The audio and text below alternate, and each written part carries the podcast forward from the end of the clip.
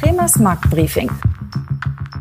Seit Beginn des human unfassbar schrecklichen russischen Angriffskrieges auf die Ukraine vom 24. Februar hat sich die Inflation von 5 auf über 7 Prozent erhöht.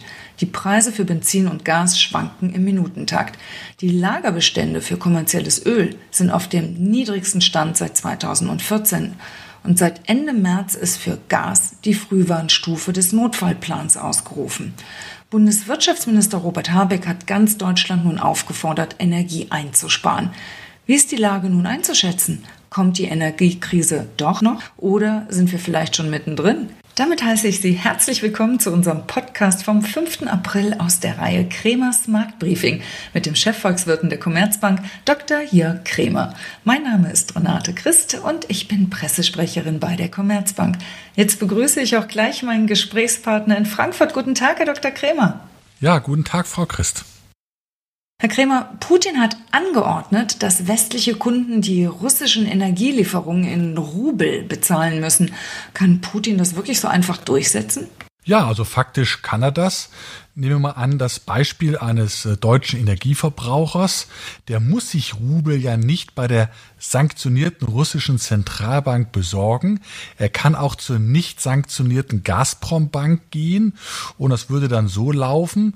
Er würde überweisen den entsprechenden Eurobetrag für den Bezug von Gas und ihn überweisen auf sein Konto bei der Gazprom Bank in Russland. Und die Gazprom Bank, die tauscht dann diesen Eurobetrag in Rubel, schreibt sie dem Rubelkonto des deutschen Energieversorgungsunternehmens gut und von diesem Konto aus dann überweist die Gazprom Bank die Rubel zur Gazprom. Also am Ende sind gleich viele Euro nach Russland geflossen, nur sie liegen jetzt nicht mehr auf dem Konto der Gazprom, sondern sie liegen auf dem Konto der Gazprom Bank. Das war auch schon der ganze Unterschied.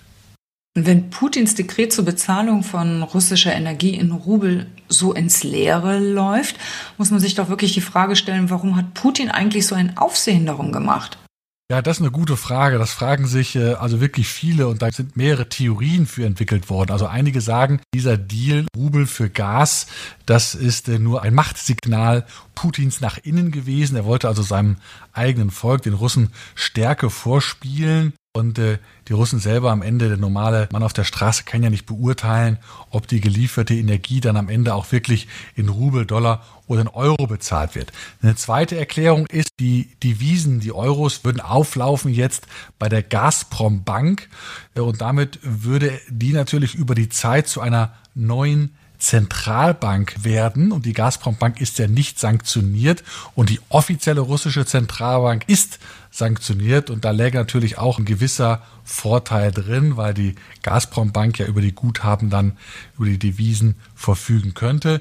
Eine dritte Erklärung ist, Putin ging es angeblich um eine psychologische Stützung des Rubels, aber ökonomisch macht das ja keinen Sinn, weil dieselbe Menge an Euro ist ja Richtung Russland geflossen. Eine vierte Erklärung noch. Also vielleicht hat Putin sich auch einfach nur verkalkuliert. Er dachte, das sei vielleicht eine gute Idee, zu verlangen von den westlichen Unternehmen sein Gas in Rubel zu bezahlen. Und vielleicht haben seine Berater sich einfach nicht getraut, ihm zu widersprechen. Und später kam dann raus, dass dieser Rubel für Gasdeal ja eigentlich kaum etwas bringt. Also ich kann es Ihnen auch nicht sagen. Alle diese Erklärungen, diese Spekulationen haben was für sich. Aber welche jetzt am besten ist äh, als Erklärung, kann ich Ihnen auch nicht sagen. Der Kreml ist halt schwer zu durchschauen. Hat Putins Forderung, Energie gegen Rubel zu liefern, am Ende nicht einfach nur den Zweck, dass mehr Rubel nach Russland kommen und er damit den Krieg finanzieren kann? Also Rubel zu bekommen ist für Putin ja überhaupt kein Problem, denn ihm untersteht ja die russische Zentralbank und die russische Zentralbank, die kann so viel Rubel drucken, wie Putin will. Er hat ja die Verfügungsgewalt darüber und er braucht ja im Wesentlichen auch nur Rubel für den Krieg, denn die Waffen werden ja in Russland vor allem hergestellt und werden somit auch in Rubel bezahlt. Also er braucht dafür keine Euros. Letztlich ist klar geworden, dass Putin weiter Energie an die EU liefern möchte. Jetzt kommt es doch vor allem auf den Westen an. Wollen wir ein Embargo aussprechen? Was würde das für uns bedeuten? Fangen wir mal mit Öl an. Also Russland exportiert ja jeden Tag ungefähr 5 Millionen Fass Öl.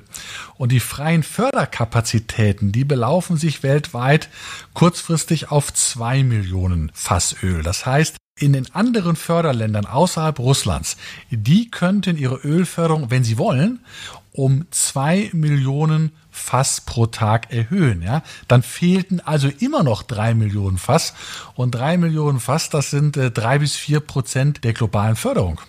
Aber das hört sich doch gar nicht so viel an. Wieso soll der Ölpreis trotzdem stark steigen? Drei bis vier Prozent der globalen Förderung, wenn die fehlen, das ist eine ganze Menge. Vergleichen Sie das mal mit der ersten Ölpreiskrise von 1973.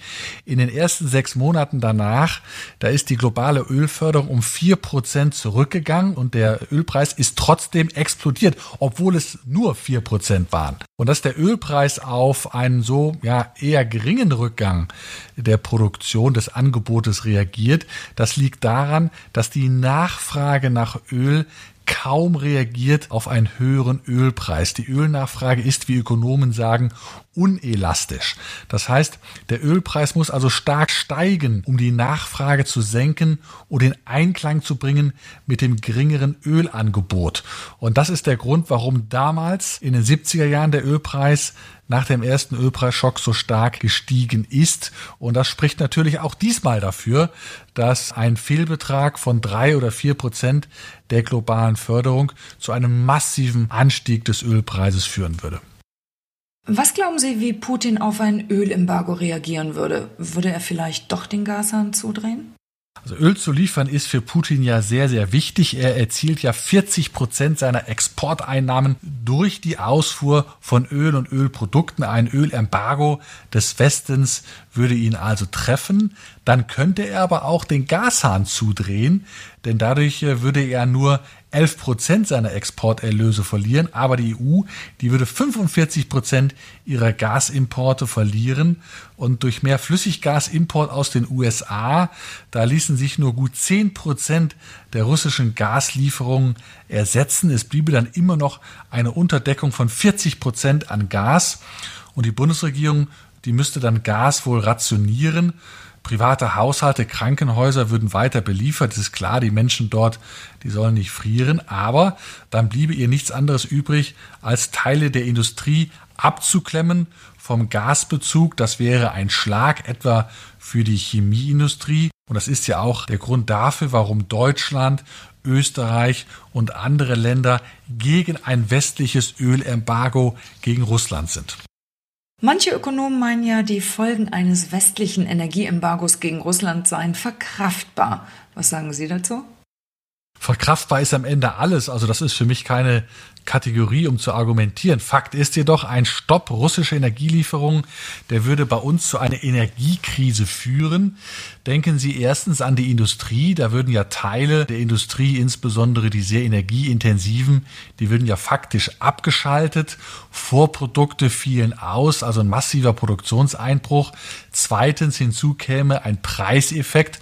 Deutschland ist ja Nettoimporteur von Energie und die Energierechnung Deutschlands, also die Energierechnung von Unternehmen und Privatpersonen, die würde in die Höhe schießen, um einen Betrag, der schnell drei bis vier Prozent des Bruttoinlandsprodukts entspräche. Also es würde massiv Kaufkraft abfließen aus Deutschland ins Ausland und drittens müssen Sie sehen, dass ja Menschen dann in den betroffenen Industrien ihre Jobs verlieren würde, die Kurzarbeit würde raufgehen, die Menschen wären verunsichert, sich dann auch noch beim Konsum zurückhalten. Also alles im Allen haben wir auch beim ersten Ölpreisschock von 73 gesehen, dass eine Verteuerung der Energierechnung um zwei Prozent des Bruttoinlandsprodukts ausreichte, um wirklich eine schwere Rezession auszulösen. Hieße das, dass wir bei einer Aussprache eines Energieembargos auch mit einer Rezession rechnen müssen? Ja, also ich gehe davon aus, dass wir in dem Fall eine wirklich schwere Rezession hier bekämen, wenn Öl und Gas nicht mehr fließen würde. Aber vermutlich würde Putin ja dann weitermachen mit dem Krieg, denn er kann sich ja leisten, die Rüstungsindustrie, das Militär zu priorisieren und den Rückgang des Einkommens einfach an die Menschen weiterzureichen. Das ist ja ein autoritäres Regime. Die Menschen können sich dagegen ja kaum wehren. Das heißt, mit einem Energieembargo würde sich vor allem der Westen selber schaden. Putin dagegen weniger. Er würde vermutlich weiter mit seinem Krieg machen. Und deshalb glaube ich, dass ein Energieembargo des Westens gegen Russland, ich glaube, das würde keinen Sinn machen, auch wenn natürlich ich auch geschockt bin, ja, über die schrecklichen Bilder aus der Ukraine. Aber man muss doch irgendetwas gegen Putins Angriffskrieg machen. Oder reichen die Stand heute beschlossenen harten Sanktionen schon aus? Vielleicht könnten Sie diese nochmal im Einzelnen aufzeigen, bitte. Natürlich, es gibt ja schon harte Sanktionen. Erstens, ja, viele russische Banken sind sanktioniert. Das erschwert doch den Außenhandel enorm. Zweitens, die Guthaben der russischen Zentralbank sind eingefroren. Das heißt, die russische Zentralbank kann nicht mehr über ihre Devisenguthaben verfügen. Und drittens, und das ist sehr wichtig, die Technologiegüter des Westens, sie dürfen nicht mehr einfach exportiert werden nach Russland. Deshalb fehlen dort in Russland schon Ersatzteile für Flugzeuge, Ersatzteile für die Energiewirtschaft in Russland. Auch die Rüstungsindustrie kommt immer schwerer an die wichtigen Halbleiter heran. Also Russland ist ganz schön schon getroffen. Und welchen Eindruck haben Sie von der Wirkung der Sanktionen? Die wirken, die Sanktionen gegen Russland, vor allem, was häufig unterschätzt wird, viele westliche Unternehmen ziehen sich ja zurück aus Russland aus Reputationsgründen. Aber ohne die westlichen Unternehmen kann die russische Wirtschaft sich nicht entwickeln außerhalb des Energiesektors. Die russische Wirtschaft wird in den kommenden Jahren massiv zurückfallen. Wir haben ja schon gesehen, dass nach den relativ milden Sanktionen nach der Krim-Annexion auch schon das russische Pro-Kopf-Einkommen gegenüber dem im Westen zurückgefallen ist. Und nach den Sanktionen jetzt werden wir in den kommenden Jahren einen massiven Rückgang des Pro-Kopf-Einkommens in Russland haben. Und ja, auf die lange Sicht bedeutet natürlich auch eine schwächere Wirtschaft, weniger Möglichkeiten, ein sehr großes Militär zu unterhalten. Schauen wir doch mal kurz auf die Wirtschaft in Deutschland. Wie sieht es denn derzeit aus bei uns? Die Energie ist äh, deutlich teurer geworden, jetzt schon, und das bremst natürlich die Wirtschaft. Ebenso die Angst vor einer möglichen Energiekrise.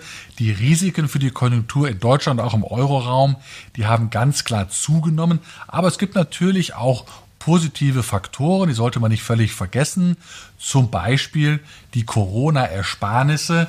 Die Deutschen konnten ja beispielsweise nicht in den Urlaub fahren oder andere Dienstleistungen waren ja wegen der Lockdowns auch nicht möglich und da haben also viele Deutsche notgedrungen hohe zusätzliche Ersparnisse gebildet und diese Corona-Ersparnisse, die belaufen sich auf mehr als zehn Prozent der jährlichen Einkommen. Das ist eine Menge Geld und das können natürlich viele Haushalte nutzen, um jetzt äh, ja die hohe Energiepreise auch zu tragen, zu finanzieren.